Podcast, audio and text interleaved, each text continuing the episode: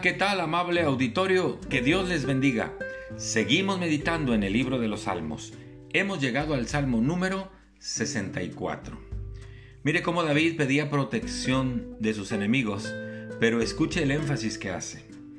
Dice el primer versículo, escucha, oh Dios, la voz de mi queja, guarda mi vida del temor del enemigo.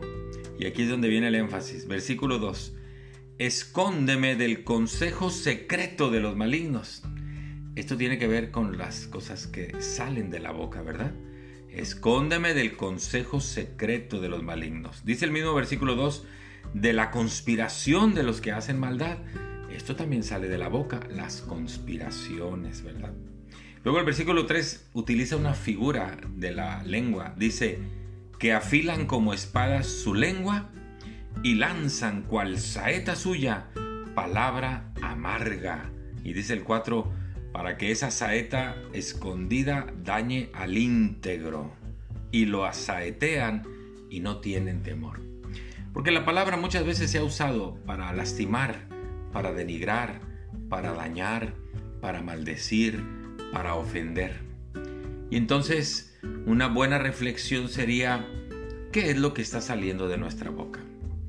Jesucristo dijo que de la abundancia del corazón habla la boca, es decir, de nuestra boca va a salir solamente de aquello que hayamos llenado nuestro corazón.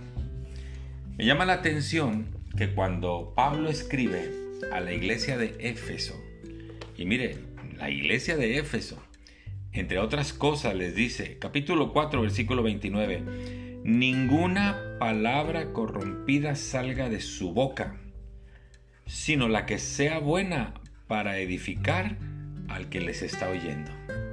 Es decir, ninguna palabra corrompida debe salir de mi boca. ¿Qué es palabra corrompida? Pues la palabra que hace daño, que corrompe, que lastima, que afecta al que está escuchando de una manera dolorosa, ¿verdad? Esas son las palabras corrompidas. Y Pablo se lo está diciendo a la iglesia. Entonces, ¿cuánto cuidado debemos de tener de las cosas que hablamos? Dice Efesios 4:31, quítense de ustedes, entre otras cosas, habla de la amargura, del enojo, de la ira, dice, quítense de ustedes la gritería y la maledicencia. Y se lo dice a la iglesia, porque tampoco debemos de gritar y tampoco deberíamos de maldecir a nadie, sino todo lo contrario, deberíamos de bendecir. Así que esto de lo que sale de la boca no es exclusivo de los malos y los perversos. También el seguidor de Jesús debe tener mucho cuidado de lo que dice, porque como Jesús lo comentó, porque de la abundancia del corazón habla la boca. Escuche con los que se juntan y sabrá de qué está lleno su corazón. Muchas gracias, que Dios le bendiga, hasta pronto.